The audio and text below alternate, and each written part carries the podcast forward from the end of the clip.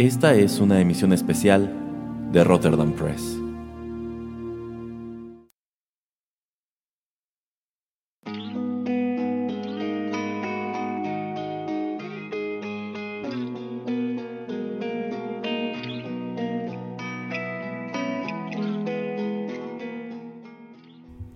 Hola, ¿qué tal amigos? Bienvenidos a una nueva emisión especial aquí en los micrófonos de Rotterdam Press.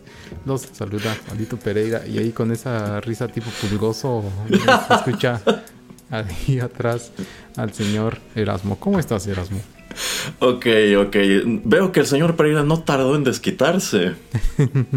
sí, es así. Tenía yo que preparar algo en los primeros días del año nuevo. de hecho, ya tenía algo planeado eh, a fin, como uno puede tener un poquito de tiempo libre a finales del año que acabo de terminar, pues le preparé algo especial que no le voy a dejar mucho en suspenso, algo que te titulé eh, El invierno de los Simpsons. Así es que a, través, a través de los próximos minutos vamos a hablar por lo menos de cuatro episodios eh, que, se, que escogí acerca de pues cosas que suceden en, invierno, ¿no? Generalmente no tanto ya en Navidad porque bueno, ya es algo que pasó, pero pues bueno, el invierno dura cuatro meses eh, para bien. Qué bonito, ¿no, señor Pereira? no, digo, dura tres meses. Más en el norte.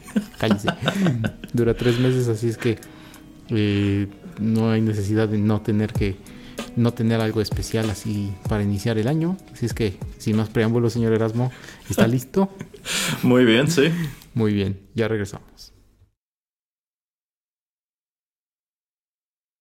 Yo declaro este día el día de la nieve, el día más divertido de la historia de Springfield.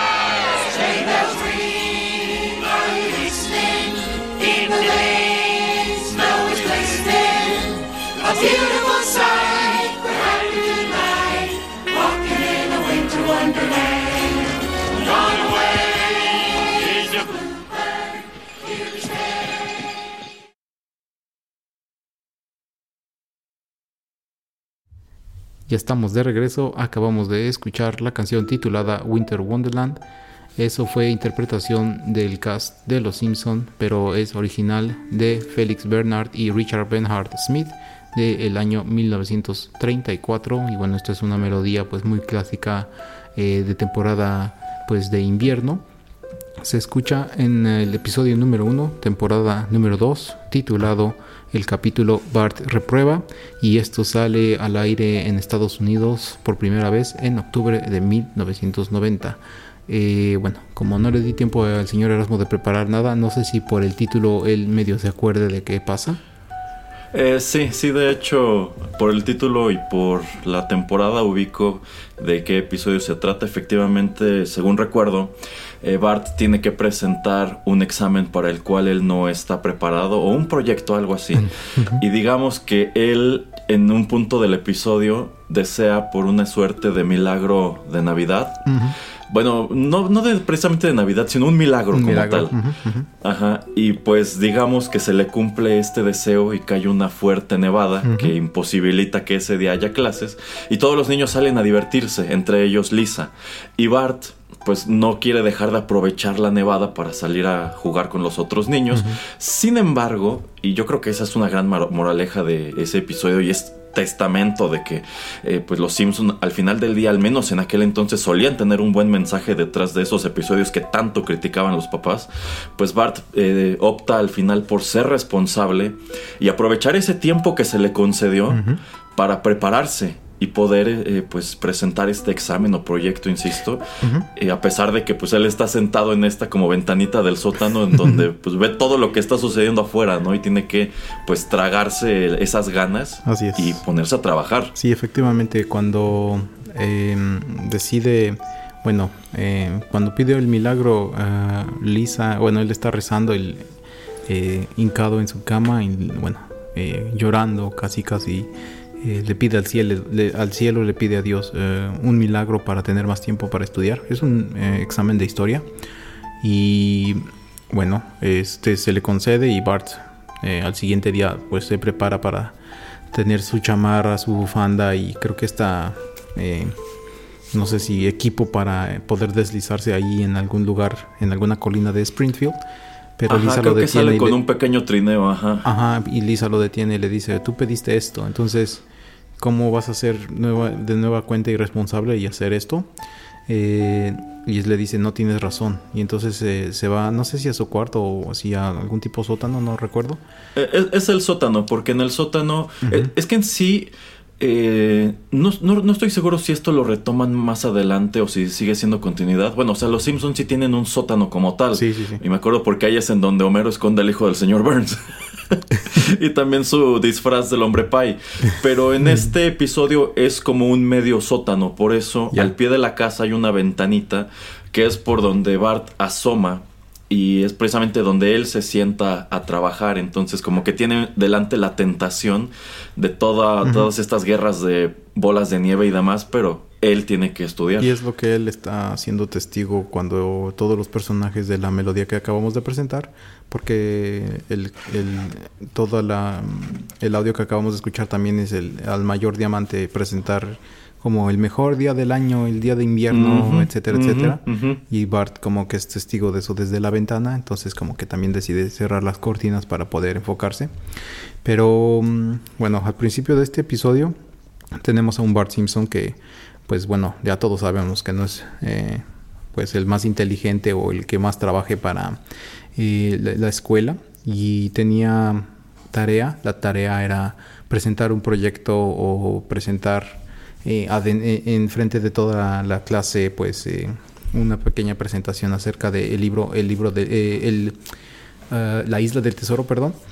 Y bueno, él obviamente no lo lee y trata como que de improvisarlo simplemente basado en lo que está viendo en la portada del libro y pues obviamente nada que ver. Eh, y después de eso, pues la maestra Krabappel le dice, pues es que tienes que tener cuidado, ¿no? Porque tus calificaciones siempre han sido bajas, pero ahora están muy, muy bajas y la verdad es que si no pasas tus siguientes exámenes vas a, a reprobar el año, vas a tener que repetir el año. Eh, la siguiente ocasión como que Bart no se lo toma muy en serio y hay un examen para el cual pues se olvida de que, que va a haber este examen.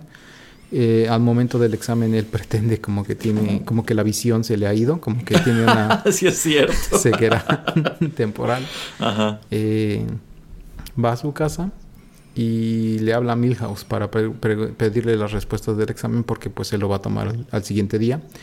Eh, Ujú. Obviamente lo reprueban y bueno, en Estados Unidos tienen estas calificaciones por letras y la letra F pues es reprobado y hasta la maestra Krabappel le dice, sacaste hasta peores calificaciones que Milhouse. Entonces, mal consejo pedirle a Milhouse eh, ayuda. Y ahí es más la amenaza cuando ya es real, que le dice la maestra Krabappel, ¿sabes qué? No, o sea, no veo que vayas a pasar de año, vas a tener que repetirlo y pues nos vamos a ver el próximo año. Ahí como que es cuando le cae el 20 y le pide ayuda a Martin. Y bueno, Martin le dice, ok, ¿cuál va a ser mi quid pro quo? Eh, ¿De qué manera pues vamos a hacer que tú y yo tengamos algún tipo de arreglo?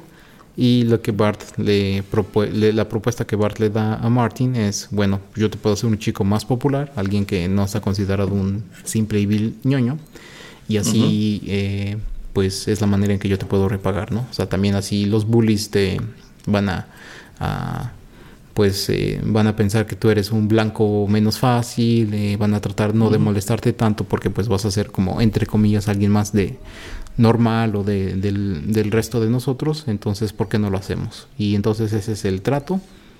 Y bueno, Bart es muy inseguro y también con esta presión que tiene por tener que pasar de sí o sí el siguiente examen, pues trata de convencer a Martin de estudiar juntos el día anterior, pero obviamente hay como una pequeña eh, edición de varias escenas donde Martin le está tratando de ayudar y hasta le da de cachetadas y todo porque se está este, eh, durmiendo y todo esto.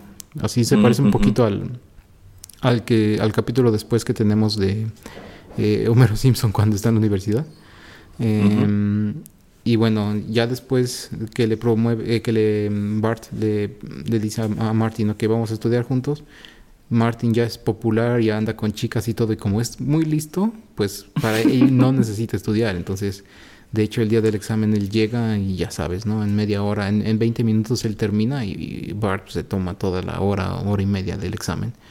Em, Y sí, entonces pues más que nada lo traje por eso de lo del milagro y por que pide un día de nieve y se le concede. Entonces no sé si te acuerdas de algo más o eh, algo de esas recientes temporadas que quisieras eh, platicarnos. Como ya estás comentando, sí tenían un mensaje pues eh, más profundo estos capítulos, sobre todo yo digo que las primeras 5, 6, 7 temporadas. no sé si tengas algún otro recuerdo más o menos de, de por ahí. bueno, sí.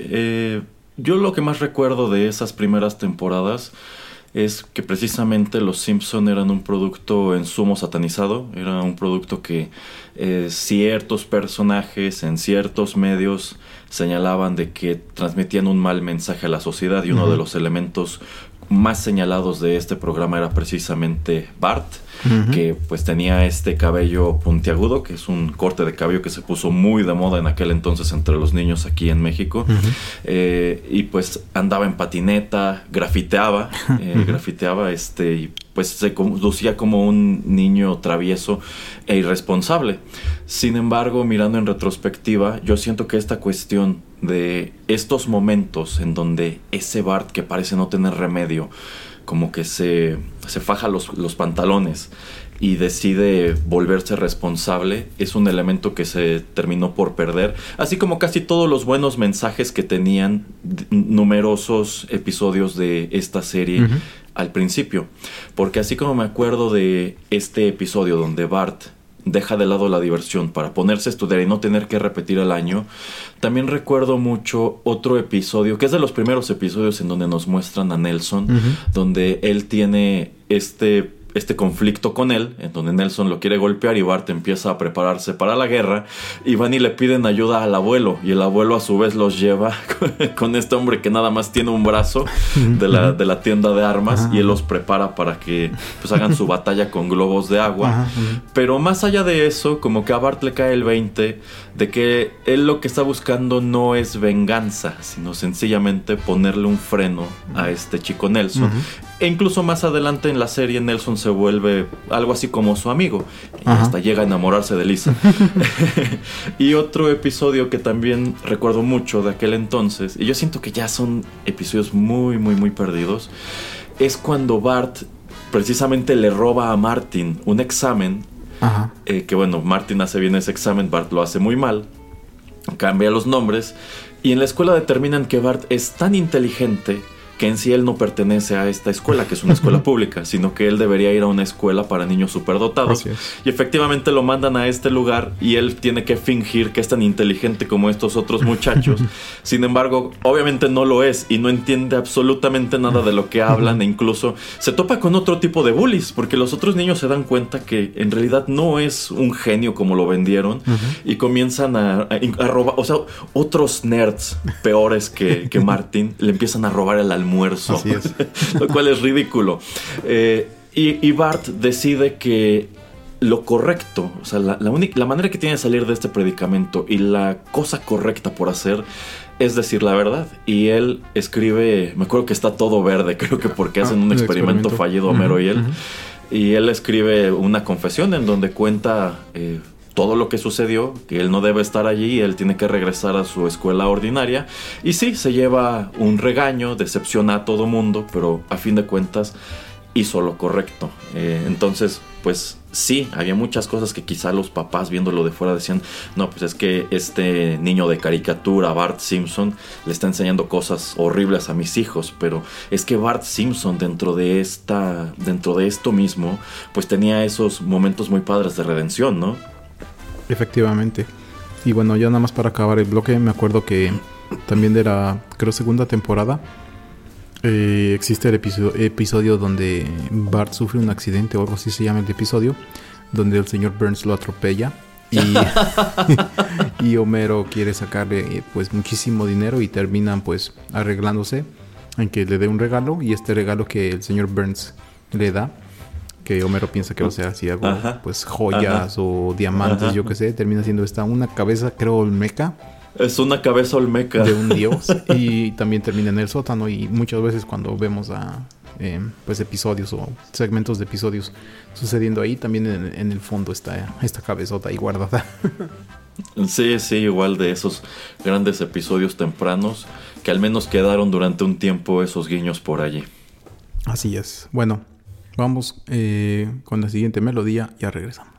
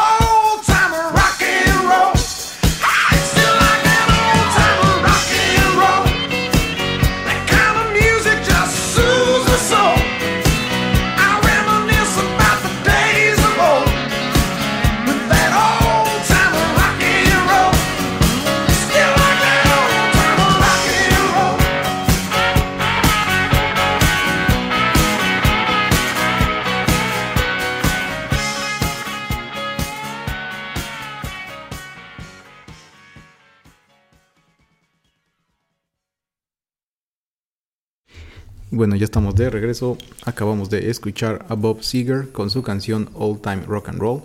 Esto se escucha en su álbum Stranger in Town del año 1978 y lo traje porque hay una escena que se parece mucho a esta que sale Tom Cruise en Risky Business en, la sala, donde Homero pues más o menos la replica. Bueno, obviamente los productores y los que crean la caricatura son los que lo replican, pero bueno, es Homero el personaje principal. Esto, esta escena sale en el episodio 3 de la temporada número 4, Homero el hereje. Esto sale por primera vez en octubre del año 1992. Y bueno, eh, rápidamente pues es invierno y March es obviamente la que tiene que siempre estar apurando a toda la familia y un buen día, un domingo, que tiene que estar vistiendo a todos Homero pues en verdad ya como que dijo, no, ya, ya basta, no, no quiero ir a la, iglesia, eh, yo voy a quedarme a venerarlo a, Dios de mi manera aquí, eh, desde la casa, no tengo por qué sufrir penas de tener que llegar de aquí hasta la iglesia cuando ha habido una ventisca, no tengo por qué pues ponerme ropa y tener que estar perdiéndome la televisión y los partidos de fútbol americano, Entonces, pues yo decido mejor, eh, pues, adentrarme a mi religión de una manera muy diferente. Nuevamente, no sé qué tanto te acuerdas de este episodio, Erasmo.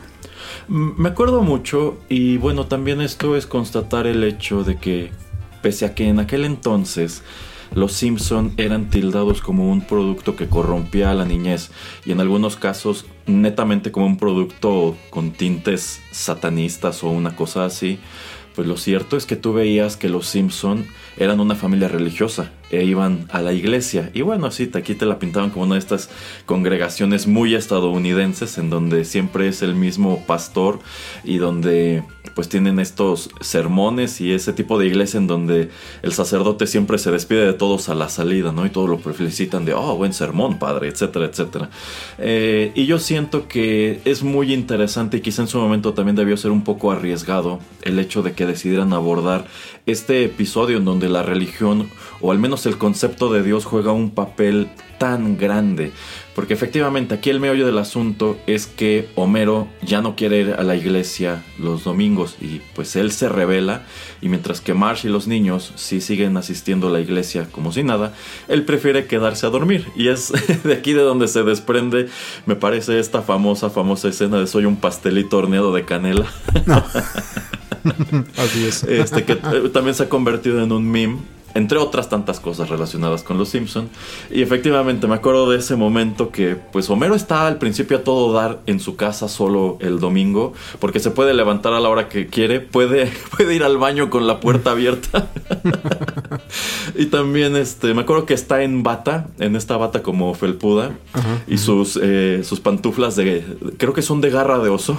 son, sí son. Y efectivamente él recrea esta escena en donde Tom Cruise, él lo hace en una camiseta y en, calzoncillos, pero él se desliza de espaldas al centro de, de, este, de esta división entre las habitaciones y tiene incluso unas gafas oscuras, ¿no? y baila un poco de, de, esta misma canción.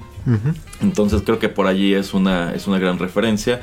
Y yo siento que más allá de todos estos momentos humorosos, pues sí te presenta esta esta cuestión interesante de la manera en que pues se puede abordar la religión, ¿no? O sea, de verdad Homero es tan malo por no querer ir a la iglesia y esto se traduce en que en sí la comunidad empieza a juzgarlo, ¿no? Incluso empiezan a ver mal a Marsh porque ella va, está yendo sola a la iglesia y dónde está Homero, ¿no? Y por qué no hace que él los, los acompañe. Eh, y posteriormente como parte de esta holgazanería que se le hace eh, a Homero de quedarse los domingos en su casa. No recuerdo exactamente por qué es que se empieza a incendiar la casa. Está fumando eh, cigarros, eh, cigarros. en el sofá, me parece, ¿no? Ajá, y está viendo revistas para adultos. Ajá. y se queda dormido. Y entonces por eso se cae el. Ajá. Pero según yo, en más de una ocasión durante el episodio él tiene visiones de Dios, ¿no? ¿O eso es en otro? No, sí, sí, sí, sí tiene visiones porque también se queda dormido en varias ocasiones y en algunas de esas es cuando está hablando con él acerca de, ay, es que yo quiero venerarte de mi propia manera, etcétera, etcétera. Y, y sí, son como tres, como tres, cuatro veces que, que creo que sale eh, Dios y que nunca te lo presentan el rostro, siempre hay algo como eh, pues ah, tapándolo. Y la primera vez que se aparece es cuando, pues digamos, eh, Dios se le aparece y le dice, eh, ¿cómo es que abandonas a la iglesia? No puedo ser y tienes que ir. Y le dice, bueno, pero es que yo quiero adorarte de mi propia manera, etcétera, etcétera. Y le dice, ay, aparte es este... El reverendo Alegría. El reverendo Alegría. ay, ay, no, sí, ok, ya te entendí. Sí, que a mí también me cae gordo. Ajá. Eh, sí. Y sí, ya, bueno, y también mucho al final, eh, después de que se incendia la casa, eh, también pasa eso. Pero también algo que a mí me gusta del episodio es que también te presentan otro tipo de veneraciones y de religiones que ahí creo que debe ser de las primeras veces, bueno, no de las primeras, pero es una de esas veces que nos recalcan que Krusty es judío. de hecho, una de estas ocasiones donde Homero está solo en la casa llega Krusty a tocar a la puerta para mm, pedir donaciones eh, para creo payasos judíos algo así. El año pasado murieron muchos y no me acuerdo. Fue horrible. Oh, no me acuerdo exactamente de la escena y en otra va al Quickie Mart Y bueno, eh, Apu pues eh, es, de la, es de la India y él pues a través de la historia ha tenido a varios de estos dioses ahí venerándolos en, en, en esta tienda y también hacen referencia a eso. Pero al final del episodio son Krusty, Apu y varios otros, creo Mo y no me acuerdo quién más, eh, parte de este cuerpo de bomberos que pues por lo que parece en Springfield son voluntarios, eh, que llegan a salvarle la vida. Ah, y también de, de las cosas que también me acuerdo que me encantan, eh, uno de los momentos en que digamos él siente, Homero, que tiene razón en no ir a la iglesia es cuando hace muchísimo frío eh, las puertas se quedan atascadas ahí en, en, la iglesia y no puede nadie salir. Y hace tanto frío que el reverendo Alegría empieza a hablar acerca del infierno y todo esto y todos así como que se empiezan a calentar pensando en el infierno y todo lo, todo, lo que está pasando. Y, y, entonces cuando ya regresan todos miserables, eh, March y Lisa Bart Maggie, dice, ah, ya ven, aquí yo estuve todo el día y Calientito, tranquilo. Ajá, exactamente. Y obviamente la, la, de las escenas pues más jocosas es cuando eh, Ned Flanders ve que se está incendiando la casa y, se, y se mete a salvarlo. Sí, sí, sí. Y trata que, de... Que, que, de hecho después cuando ya por fin sacan a Homero y se sigue quemando la casa, eh, que bueno, igual ahí es lo chistoso, ¿no? Como Homero siempre desprecia a Ned Flanders y Ned Flanders es el que se arriesga a sacarlo a, rastras de, la casa porque Homero ya está inconsciente por el humo. Pero de pronto el fuego de la casa de los Simpson se le pasa a la puntita del tejado de la casa de Flanders. Y Homero señala, este, miren, Ned Flanders es muy religioso y Dios nos salvó su casa, también se va a quemar. Y aparece una nubecita nada más encima de ese pedazo de la casa de Flanders llueve y hasta deja un pequeño arco Así es. Y Homero así como que, ¡oh! sí, exactamente. Entonces, eh, pues muy divertido y creo que esa es la primera ocasión en que nos enseñan como a, Dios. Y muy pocas veces, pero sí algunas veces, eh, nos han mostrado a este personaje en otros episodios. Sí, supongo que en su momento, hoy sería mucho más controvertido que en aquel entonces un episodio como este, en donde pues seguramente habría otro, otra, muchas personas que saldrían a quejarse de por qué los Simpsons no pueden ser musulmanes o una cosa así, ¿no? Eh, así como pues se han quejado en años más recientes de un montón de cosas de los Simpsons que pues son netamente comedia, pero bueno, hay gente que quiere encontrar ofensa en absolutamente todo. Pero pues sí, un, episodio muy interesante y también termina eh, pues en un momento que creo es muy memorable porque... Eh, creo que Bart le, platica a, los niños que efectivamente él ha estado teniendo visiones de Dios y Bart le pregunta cómo es y, Bart, y Homero se lo escribe como que es un tipazo, ¿no? Y que tiene una higiene increíble y unos dientes perfectos y que hasta huele rico. Y al final del episodio eh, Homero se vuelve a quedar dormido, no recuerdo por qué. Creo que es en la iglesia. Está en la iglesia. Ajá. Y está caminando con Dios por este paraje como de nubes. Y Homero le pregunta, este, ¿me puedes decir cuál es el propósito de la vida? Y el episodio termina exactamente cuando Dios le va a responder el propósito de la vida es. Y ahí empieza a sonar el tema de los Simpsons, ¿no? Exactamente. Así es. Así es. Sí, muy memorable. De esas como pues ya comentamos de esas temporadas que valía mucho la pena ver a los Simpson y que pues son esas temporadas que nosotros queremos ver y ver nuevamente, ¿no? correcto. Bueno, pues bueno, vamos con la siguiente melodía y ya regresamos. ¡Ah! Nuestra entrada está llena de nieve. ¡El señor invierno! Así es. Yo lleno sus entradas de nieve helada. ¿Y qué van a hacer ustedes? Nada. No pueden conmigo. ¡Alto! ¡Don Barredora! ¡Fuera, horrible estación! ¡Eh! Hola, soy Don Barredora. ¿Está cansado de pagar taxis por no poder sacar su auto o del inevitable infarto por quitar la nieve con pala? Ajá. Pues llame al KL 53226 y reciba una linda camiseta gratis. Y está casi como nueva. Pero soy de clase media. ¿Puedo aspirar a ese gran servicio? Por supuesto. Mis precios son tan bajos que creen que tengo daño cerebral. Y de seguro tendrá permiso del gobierno para esto, don Barredora. Cállate, niño. ¡Bart! ¡Recuerde! Me llama usted, entonces voy. Don Barredora es quien yo soy.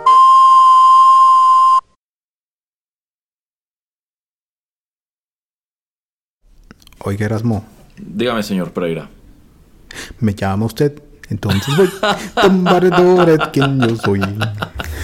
Ok, ya sé de qué vamos a hablar en este bloque.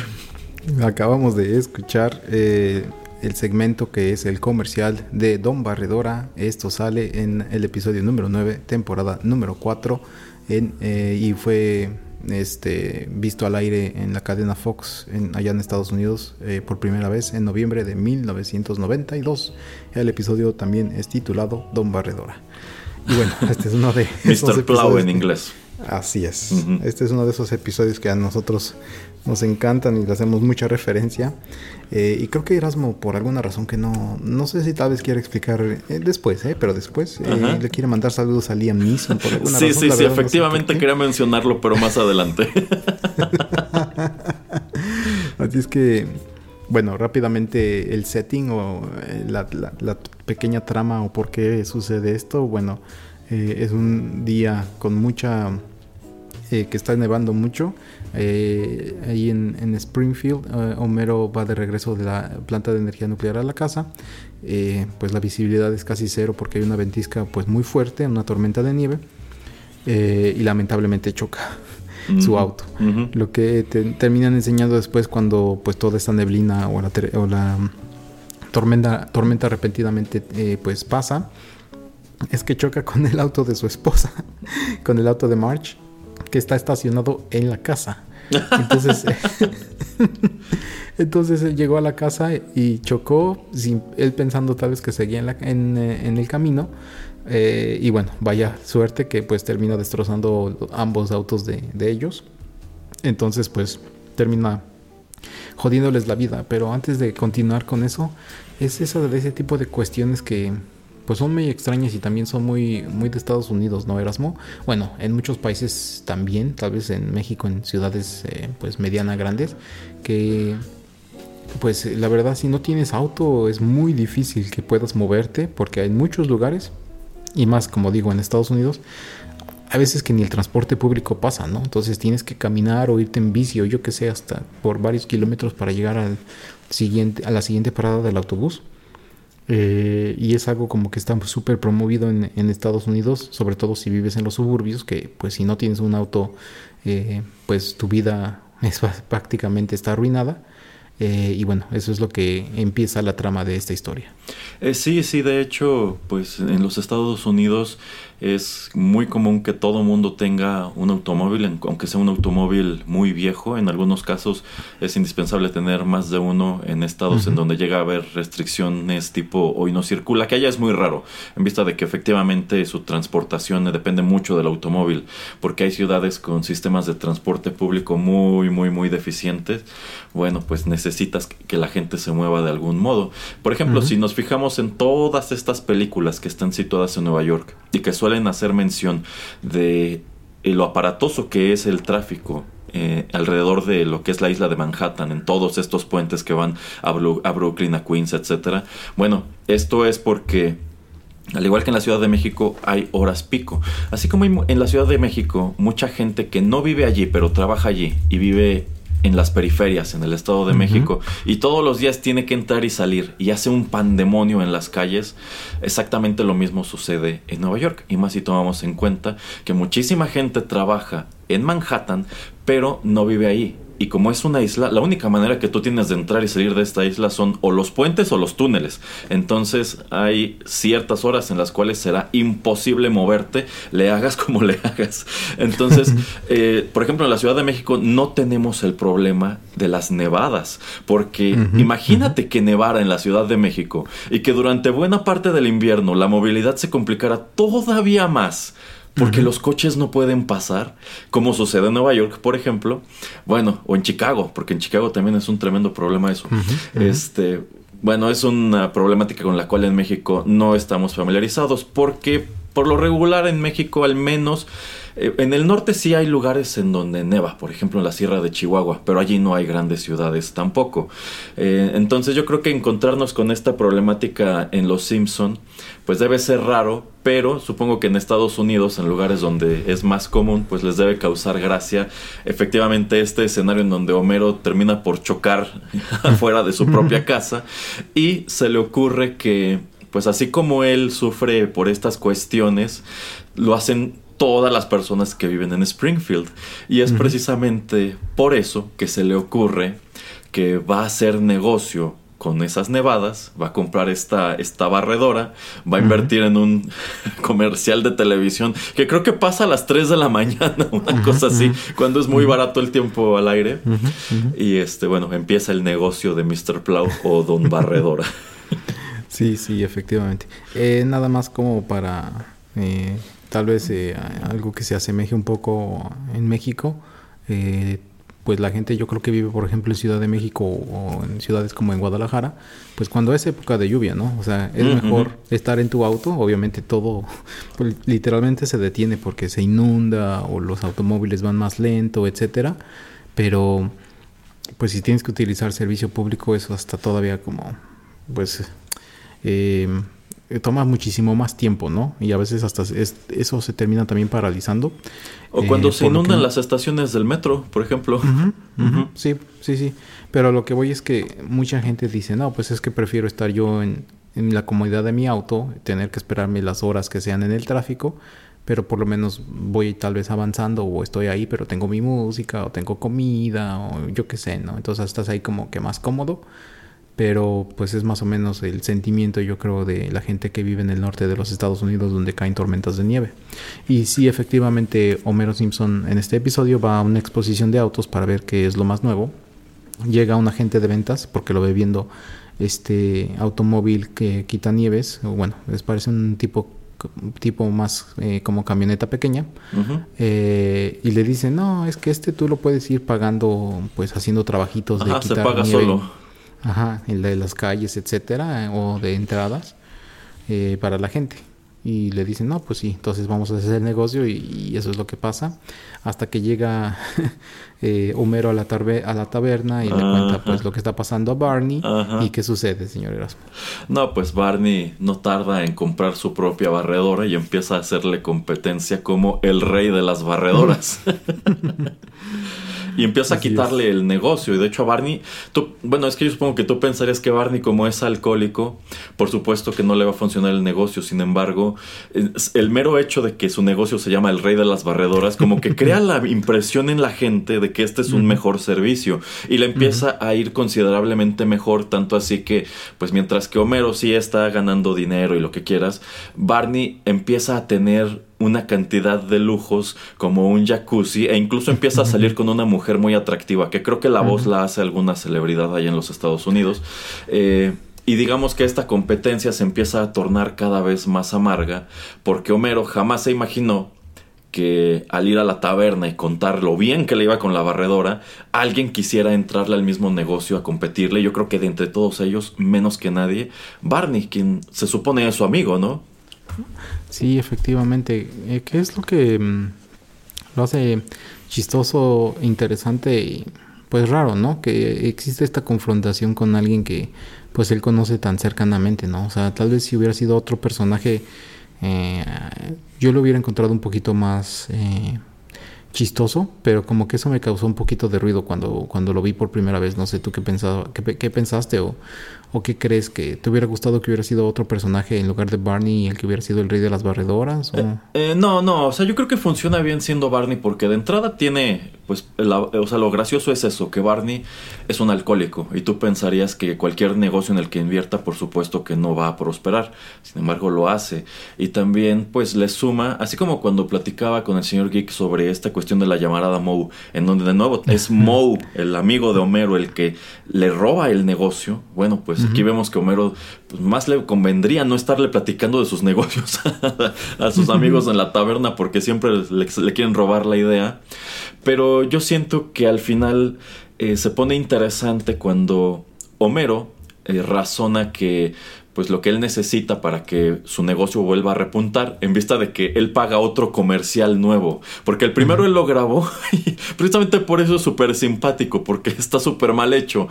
Pero invierte en un comercial como de perfume, así súper conceptual, en, que es en blanco y negro. y cómo termina con esta mujer rompiendo, creo que es el hombre. Es una especie de pareja que está discutiendo una suerte de mansión y rompen una de estas esferas como navideñas que hacen que caigan nieve. Y este, cuando el viento sopla los residuos queda ahí en el suelo Mr. Plow, ¿no? O Don Barredora. E incluso cuando, la, cuando su familia ve el comercial que se quedan como que no estoy seguro de, qué se supone que me están vendiendo aquí. Entonces él razona que necesita deshacerse de la competencia. Y él manda a Barney a que haga un servicio a alguna montaña este, toda llena de nieve, con la esperanza, con la esperanza de que no regrese, o sea, lo manda a morir. Pero le remuerde la conciencia porque de pronto le cae el 20 de, oye, Barney es mi amigo, ¿qué estoy haciendo? Y decide ir en su busca para rescatarlo y los dos terminan en peligro, pero digamos que esa experiencia es lo que enmienda su relación, ¿no? Y tienen al final en este peñasco, ya como que se reencuentran, hacen las paces y dicen, es que tú y yo no deberíamos estar compitiendo, deberíamos trabajar juntos. Y Homero célebremente dice, porque cuando dos amigos se proponen trabajar juntos, ni siquiera Dios puede detenerlos. ¿Y qué sucede entonces, señor Pereira? Se abre un poco las nubes y sale, creo, el dedo de Dios y le dice, ah, no. y, derrite toda la nieve. como que el invierno se acaba antes de tiempo. y se les acabó el negocio. Que, bueno, yo creo que ahí eso es lo importante también. El negocio no iba a ser para siempre. O sea, a lo mejor Homero estaba haciendo dinero, pero en el momento en que se acabara la nieve, él iba a tener que guardar su barredora quién sabe dónde. Y espérate a que vuelva a nevar.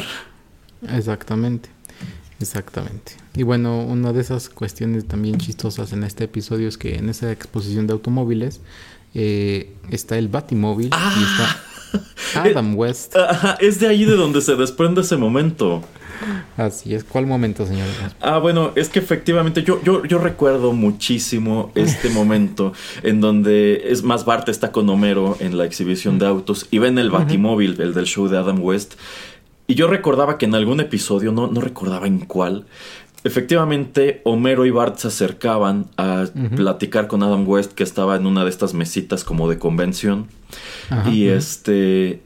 Y él comentaba esto de que no le gustaban los nuevos Batman, ¿no? Es que Batman ya nunca hace esto ni esto. Y ya nunca baila. ¿Por qué Batman ya nunca baila? y me acuerdo, y creo que es ahí en donde presentan este clip en donde bailan el, el Batitwist. El Batitwist. Así es. Y eso le, también platica de las gatúbelas y le da la lista de todas las que fueron gatúbelas. sí, También en este episodio, eh, Bart en una de esas despierta muy emocionado porque como nevó mucho, se van a suspender las clases, ¿no? Y él ya está puesto así de, bueno, nos tendremos que quedar en casa. Pero en eso pasa Homero con la barredora, libra el camino y dice, oh, siempre sí podrán ir a la escuela los niños. Y Bart así como que... Mm". Y algo que se desprende de eso es que todos los niños de la escuela eh, se enojan con es verdad. Y le tienden una emboscada eh, para aventarle bolas de nieve. Y se supone que este es como un spoof o reminiscente, creo, una escena de El Padrino, donde asesinan a uno de estos personajes. ya sé todas, Las, todas las bolas de nieve que le avientan se supone que es la escena cuando también pasa en la, en la película del Padrino. Eh, sí, según yo, eso es spoof de cuando matan a Vito Corleone en la, en la película. Creo que es eso lo que están parodiando, no me acuerdo muy bien. Pero bueno, para ir terminando este bloque, señor Pereira, usted ya mencionó a, Liam Neeson. Y es que yo siento que cuando hablamos de Don Barredora, también hay que mencionar que en el año 2019 este actor estelarizó una película que se tituló Cold Pursuit. Esta película en sí, tengo entendido que es un remake de un filme noruego. Este es un, este es un filme de acción como lo son casi todos en la filmografía reciente de Liam Neeson. Pero en esta, en, esta película, él hace a un hombre que vive, creo que en Colorado, en un lugar de estos donde, en las montañas donde casi todo el año hay nieve. Y él es el don barredora local. él se dedica precisamente a ir con su barredora abriendo los caminos porque pues, es uno de estos lugares donde neva tanto que las, las, las, autopistas y los caminos quedan cubiertos no por 30 centímetros de nieve, sino al parecer como 2 metros, 3 metros de nieve. Entonces él tiene una máquina enorme con la cual él se abre paso a través de la nieve y hace caminos y los coches andan por estos caminos entre dos paredes de nieve, lo cual se ve increíble y debe ser espantoso porque imagínate que se te caiga encima una de esas paredes de nieve. Este y me parece que en esta película raptan a su hija, matan a su hija, algo así sucede, es una película de venganza. Pero como, como, todas las de Liam Neeson. Ajá, sí, o sea, esto es otro Taken por completo. Pero parte de las cosas que él utiliza dentro de esta venganza contra una especie de eh, cartel criminal que opera en este pueblo eh, es precisamente su barredora y otras máquinas que son muy propias de lugares como este. De hecho, hay una escena muy espectacular en donde utiliza una máquina que pela árboles, o sea, una máquina que los arranca de raíz y les pela todas las ramas para que quede nada más el tronco. Y bueno, eh, un filme, debo decir, no muy bueno. Yo creo que vale la pena verlo nada más porque efectivamente es como la venganza de Don Barredora. Pero es una película con unos momentos muy ridículos y en su momento se vendió como una comedia negra, pero esto en realidad yo creo que no es una comedia negra, pretendía ser un thriller de acción, pero yo siento que de unos años para acá, señor Pereira, se ha puesto de moda decirle comedia negra a todas esas películas malonas, malas, ajá, que no puedes no puedes justificarlas de ningún modo, entonces, ah, es que no le entendieron, esto era una comedia negra. Así es. Y su sucesor espiritual del año 2021, que no sé si Erasmo ha visto, que también con Liam Neeson, se titula Yo pensé que eso era secuela directa de esta otra porque parece que trata exactamente de lo mismo. que bueno, en esta, nada más por ver el trailer y ahorita leyendo las hipnosis, las hipnosis, eh, veo que eh, eh, una mina de diamantes ha colapsado y para salvar a estos mineros, algún componente es necesario, yo creo, para la maquinaria, para abrir el túnel, para sacarlos. y bueno, eh, Liam Neeson eh, va manejando uno de estos, eh, bueno, un camión, un 8-wheeler, estos de 18, bueno, 8-wheeler, 18-wheeler, perdón, y mm, lo que pasa, o porque se llama Ice Road, es porque tienen que todavía manejar encima de lagos y creo de, no sé si de ríos, yo qué sé, pero obviamente pues lo que tiene que, la parte emocionante es si llegarán o no llegarán, o si el suelo eh, que está debajo de ellos que pues está congelando o, tal vez se está descongelando pues eh, si va a dejar a este camión llegar a tiempo para para salvar a, estos mineros que ay seguro ay, qué habrá pasado habrán llegado no lo sé señor pero habrá que verla para descubrirlo. Pero ahí lo hace usted y me platica no mm, eh, no. Bueno no sé si quieras comentarnos algo más acerca de, este episodio. A mí de lo que me gusta al final es cuando le hablan a Homero y le dicen, esto es una llamada de distracción, estamos llevándonos a su, es cierto. su barredora. y bueno, ya está todo triste, pero bueno, por lo menos March le dice, ah, no, es que bueno, por lo menos de las cosas que, te quedan es la chamarra y cántame la canción acá y ah. todo sexy y vende a la cama. Eh, todavía me gusta eso, ¿no? Porque también eran de esas temporadas donde pues a final del día y te enseñaban que pues la relación era muy fuerte entre estos dos personajes y eso siempre me ha gustado. Ah, sí, sí, de hecho. Bueno, pues vamos ya entonces con lo que viene siendo la, el último episodio que, seleccioné. Eh, y tal vez hablaremos un poco más acerca de otras cosas que han pasado en Los Simpson. Ya regresamos.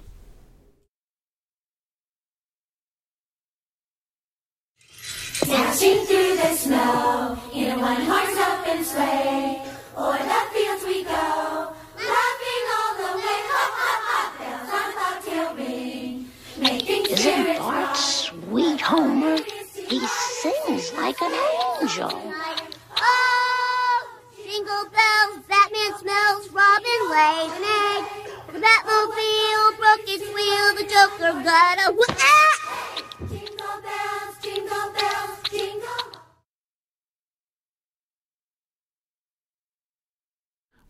bueno, ya estamos de regreso y para este episodio pues tengo que confesarles que no encontré así exactamente algo que eh, pudiera relacionar, eh, que, lo pudiera yo relacionar con una melodía, así es que preferí eh, saltarme hasta el principio de todo lo que fueron los Simpson al primer episodio de la primera temporada y acabamos de escuchar a Bart Simpson y al todo el cuarto grado cantando Jingle Bells, pero Bart Simpson canta Jingle Bells, Batman Smells. que de hecho es una melodía que se escucha a través de, de la serie como 3-4 veces. Eh, en el episodio donde el señor Burns pone un casino. Eh, no me acuerdo quién es el cantante que llega al aeropuerto, Bart lo va a recoger. Creo que es Tom Jones. No me acuerdo. Creo. No, no, no, eso es otro, es otro, es otro. Es, seguro que es otro. es alguien con un bigote, no me acuerdo su nombre. Eh, y lo llevan ahí a, a, la casita del árbol de, de Bart porque Bart puso su propio casino después de haber sido sacado de, del casino del señor Burns y le dice a este chico así de no es que tienes que ser mayor de edad para poder eh, pues apostar uh -huh. y que se burla de él y dice ¿qué vas a hacer? poner tu propio casino y le dice pues sí y, y lo pone. Pone su casino para niños. Y este chico pasa por ahí por la casa y dice ay maldita sea así lo hizo pero bueno eh, del episodio que quiero platicar Tal vez podemos platicar del episodio 1 también en eh, temporada 1 porque se titula eh, Sin Blanca Navidad o también se titula el especial de Navidad de los Simpsons que es cuando eh, Homero Simpson eh, no recibe su bono o no, no, recibe el bono navideño que, le, la planta nuclear tendría que darles, que el señor Burns tenía que darles. Básicamente no le dan su aguinaldo y entonces pues al no tener dinero suficiente como para comprar regalos, eh, pues Homero decide ser uno de estos Santa Claus de los centros comerciales. Y al final del episodio pues es cuando decide gastar el poco dinero que le queda en la carrera de, de perros en la carrera de galgos. Y ahí es cuando pues terminan consiguiendo a ayudante de Santa no eh, pero bueno tal vez podemos hablar un poquito de ese episodio pero el que yo quería traer se titula La montaña de la locura episodio número 12 temporada 8 esto uh, sale por primera vez en febrero de 1997 y rápidamente la sinopsis es que eh, el señor Burns llega a la planta nuclear, hace pues una prueba para ver qué tan rápido los empleados pueden salir de ahí de, de la planta nuclear al haber un simulacro eh, de que hay fuego, hay fuego en alguna parte de, de, de la planta la mayoría de ellos se friquean y de hecho las primeras, los primeros cinco minutos están en YouTube. Eh, a mí me gusta mucho alguien agarra un extintor y en lugar de tratar de buscar si hay fuego en algún lugar, empieza a golpear gente así de quítense de mi camino y todo. Y bueno, ya después está Smithers y el señor Burns afuera esperando y le dice el señor Burns, bueno, ¿qué diablos ha pasado? O sea, ¿dónde están todos? Eh, ¿Cuánto tiempo ha pasado? Y le dice Smithers le dice, no sé, porque este cronómetro solamente llega a 15 minutos, entonces han pasado más de 15 minutos y nadie ha salido. Eh, y el primero que sale es Homero Simpson y le dice, ay, soy el primero. Y de hecho hasta bloquea la entrada, ¿no? Para que no pueda salir más gente. ¿Qué gané? ¿Qué gané? Y le dice, no, no ganaste nada. Y el señor Burns decide tomar a todos y llevárselos a un retiro, a una de las montañas ahí cerca tal vez de Springfield, para que vayan de par en par les dan un mapa y tienen que ir a buscar una cabaña. Y es como para hacer team building como para uh -huh, pues uh -huh. que se vuelvan una unidad más eh, eh, pues centralizada y mejor eh, ellos. Y los, las, las, los emparejamientos son aleatorios. Smithers pensó que iba a estar con el señor Burns pero esto no sucede.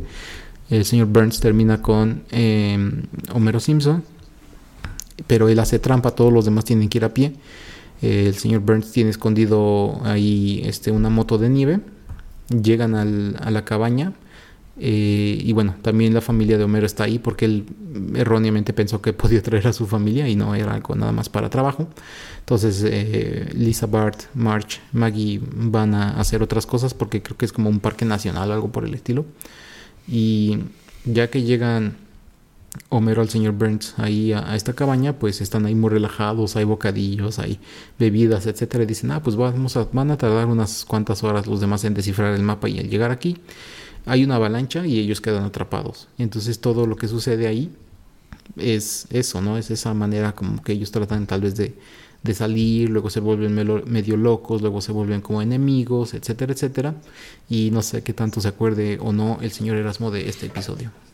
Eh, recuerdo la premisa en general, no, no, recordaba exactamente cómo es que Homero y el señor Burns terminan en esa, en esa cabaña, pero efectivamente es a partir de ese simulacro fallido, algo que nos queda claro todo a lo largo de los Simpsons es que esta planta nuclear tiene unas medidas de seguridad pobrísimas. y efectivamente el señor Burns decide llevar a cabo esta dinámica. Ahí le toca con Homero. Y llegan a la cabaña, se están relajando. Y de hecho como que se están llevando bien, ¿no? Como que están compaginando muy padre ellos dos. Sin embargo, cuando ocurre la avalancha y quedan atrapados, eh, efectivamente se empiezan a volver locos. Creo que el señor Burns más que, más que Homero. y terminan, ah, terminan convirtiéndose en enemigos y creo que hasta intentan matarse el uno al otro. No recuerdo muchas cosas específicas porque yo siento que ya es esas, ya es de esas temporadas donde le estaba empezando a perder el gusto. Pero creo que también es un gran momento. Ah, así es. Y de hecho, como empiezan a volverse medio locos. Eh, de hecho, construyen muñecos de nieve como para tener más gente. Y dicen, ay, ¿sabes qué? Tenemos que darle nuestras ropas porque seguramente ellos este, tienen frío y le dan ropa a sus muñecos de nieve y ellos se quedan así como con una toallita, eh, todos así muriéndose de frío. Eh, y bueno, en uno de estos ataques que hace el señor Burns tratando de matar a Homero, él le pega algún tanque de gas y este tanque de gas hace que eh, la casa pues salga disparada y así es como pues se terminan saliendo de, de, este embrollo, ¿no? Y bueno, ya terminan ellos como bromeando entre ellos, pero también mirándose con ojos de, pues te voy a te voy a matar en algún momento, ¿no? Pero bueno, ese fue eh, este episodio que también es ahí de invierno, que como ya dice el señor Erasmo es uno de los episodios también que pues llegó un momento en que empieza eh, a tener un pequeño declive Los Simpson o, al menos para nosotros que éramos fans desde el principio. Y yo creo que también le perdí la pista más o menos en la temporada número 10. Pero también eh, otros episodios que más o menos rápidamente puedo hablar. Eh, creo que temporada 12 hay una avalancha y casi casi pasa lo mismo. los alumnos de, la escuela de Springfield se quedan atrapados. Y bueno, Skinner pues no sabe qué hacer porque pues todos están así, todos friqueados y no tienen disciplina, entonces él trata como que de recordar las cosas que aprende en el ejército y trata de disciplinarlos y mantenerles orden de esa manera, pero pues a final de cuentas todos se rebelan. Y de hecho hasta lo ponen en una de estas bolsas donde van la, este, las bolas de, del gimnasio. Y Homero pues decide entre comillas reclutar a Flanders para ir a buscar a sus hijos y de hecho no me acuerdo exactamente de qué manera los sacan. Creo que termina chocando el automóvil de Flanders en, la escuela y de esa manera abren eh, de alguna manera eh, pues eh, un hoyo o algo para que puedan ya salirse los niños de este embrollo. No sé si te acuerdes de, otras cosas, no creo que te acuerdes mucho de ese episodio porque como ya comentas de la temporada 12, bueno, yo me acuerdo del que comentó antes, el de. El primero, el primerito, que es cuando obtienen al, al perro que se llama Santa's Little Helper. Aunque yo nunca entendí por qué más adelante en la serie ya solamente lo referían como huesos. No sé si le cambian el nombre llegado a cierto punto o es algo nada más del doblaje latinoamericano pero yo sí me acordaba que su nombre real era ese Santa's Little Helper porque este era un galgo de carreras.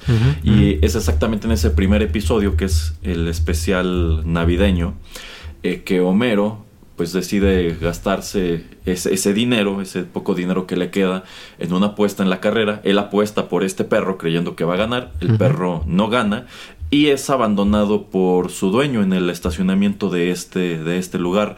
Y Homero termina por adoptarlo. Y no estoy seguro si es el mismo episodio en donde Bart en un centro comercial se hace un tatuaje que mm. dice mom y él piensa que, que, a su mamá le va a encantar y tienen que gastar más ahorros en quitarle el tatuaje a Bart.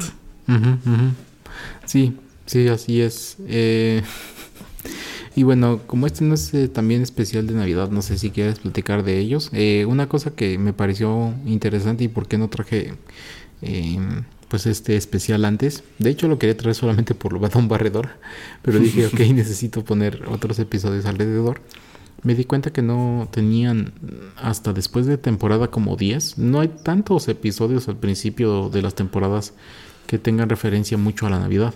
Eh, es algo que se me hizo muy extraño porque digo que, bueno, digamos, tienen obviamente de cajón estos de eh, Treehouse of Horrors, que ya hemos traído un, un, especial como hace uno o dos años de esto. Y pues no sé por qué habrá sido que pues, a principios casi no, no existían episodios relacionados a Navidad con ellos, que pues se me hace algo extraño, ¿no?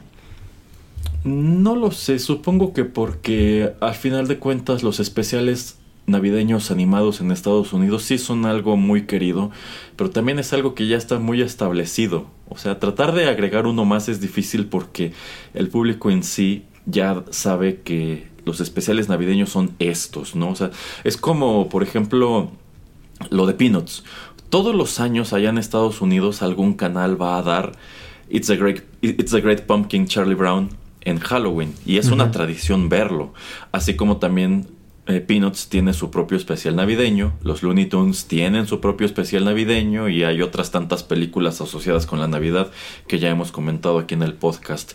Entonces yo quiero suponer que quizá los Simpson o Fox en general nunca tuvo la intención de entrar a competir a este terreno, de darnos un episodio de los Simpson que se quedara de cajón como algo que se va a estar repitiendo eh, todos los años.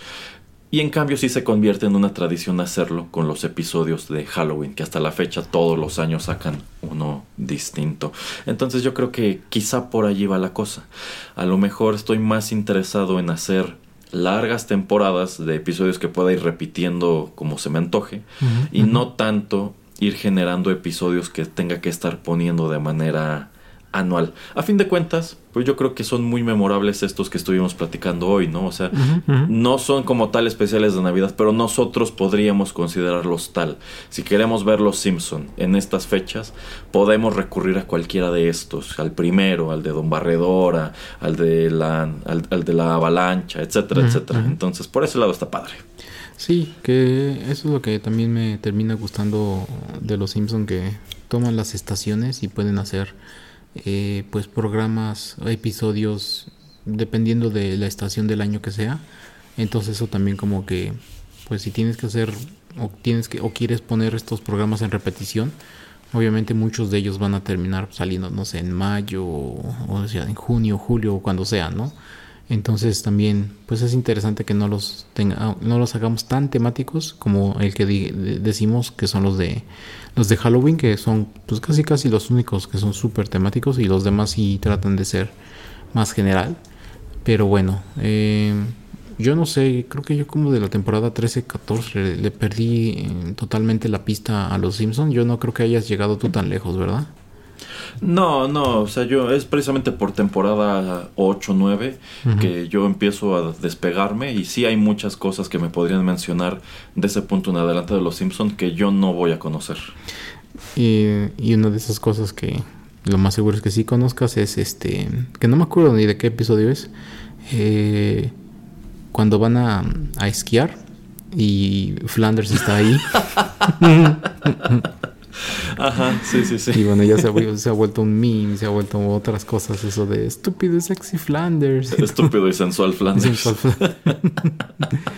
que por eso, nuevamente, pues ese tipo de líneas, de frases, eh, pues resaltan, ¿no? Y quedan ahí, ¿no? Y creo que son también de esos episodios que también, pues no son súper memorables, pero ese pequeñas escenas que todavía recordamos. Eh, eh, es, lo chistoso, ¿no? Como de pronto hay momentos de Los Simpson que tú recuerdas, pero el problema es que muchas veces no sabes de qué episodio se desprende. Por ejemplo, si a mí me mencionan esto de Ned Flanders, por supuesto que lo tengo muy presente, estúpido y sensual Flanders, pero no podría decir cuál es el contexto que nos llevó a ese punto o qué, más ocurre en ese episodio. Exactamente. Eh, bueno, pues es todo lo que traía yo preparado para esta emisión. No sé si quieras eh, pues agregar algo más, sino para ir despidiendo. Eh, solamente decir que fue un ejercicio interesante. Siempre es muy divertido platicar sobre los Simpson, en especial de aquellas primeras temporadas y sobre todo, pues Yo, me he percatado que las veces que hemos charlado sobre los Simpson, dentro de cierto punto, dentro de lo que cabe, es como armar un pequeño rompecabezas, porque yo siento que la gran mayoría de nosotros estamos igual. Ah, es en este episodio donde ocurría esto. Ah, ese episodio es donde también ocurría esto, ¿no? Entonces, sí, todos tenemos muy grabadas ciertas frases, ciertos momentos, pero a veces nos falta el contexto eh, generalizado. Entonces creo que por ese lado también está muy padre que platican, ya platicando te revienen a la cabeza pues, todas esas cosas y te das cuenta de que, vaya, yo, yo situaba esto de Adam West más adelante, pero no es en ese episodio de Don Barredora. Sí, exactamente. Y a mí es una de esas cosas que se me hacen muy chistosas porque llegó un punto en que, eh, por lo menos en México, creo que podías ver como hasta cuatro horas eh, diarias de Los Simpson y esas primeras siete, ocho temporadas estoy casi seguro que en, algún punto en mi vida me sabía yo eh, todo el guion. O sea, todo el guion de todos los episodios. Yo sabía que iban a decir antes de que lo dijeran y de todas maneras seguía viendo yo el episodio. Porque yo creo que esas temporadas las he visto fácil diez veces. Entonces, una vez me acuerdo que mi señora madre iba a entrar a mi cuarto y le digo, no, espera, es que ahorita viene la, la broma divertida y dice, ¿cuál broma? Y, antes, un segundo antes de que los personajes dijeran la frase, yo empiezo a decir las frases y las escuchas eh, dichas por los eh, personajes ahí en la tele y me dice mi mamá, no, es que tú estás pero mal. o sea, nota que pasas demasiado tiempo libre aquí viendo esto y yo, pues sí. Sí, fue un mal generalizado, sin lugar a dudas. Yo creo que la, gran mayoría de nosotros nos dijeron eso de pasas demasiado tiempo viendo Los Simpson, pero pues fue tal fenómeno en México y se convirtió en la caricatura de, cajón de TV Azteca que efectivamente llegó un punto en que podías ver eh, un buen rato de Los Simpson y es fecha que el canal Fox hace sus maratones de fin de semana de los Simpsons, que tú pensarías voy a ver muchísimos Simpsons, pero no es cierto, son maratones súper artificiales porque a lo mejor te ponen tres episodios completos y después una hora de comerciales y avances y cosas así, y le, y le entremeten otras cosas, o sea, tú, tú, dirías, qué padre, ¿no? 48 horas sin parar de los Simpsons. Y no, no, no tiene nada que ver con eso. Así es. Bueno, pues eh, muchas gracias a todos los que escucharon este programa. Ya saben que si tienen sus teléfonos Apple o Android y en cualquier aplicación de podcast nos encuentran en Spotify, Tuning Radio, SoundCloud.com y si se suscriben en cualquiera de las aplicaciones pues reciben todas las eh, actualizaciones, todos los nuevos episodios que saquemos. Así es que ya saben, este año 2022 háganlo, háganlo. Se despide de ustedes el señor Juanito Pereira en compañía aquí del señor Erasmo. Gracias y hasta la próxima.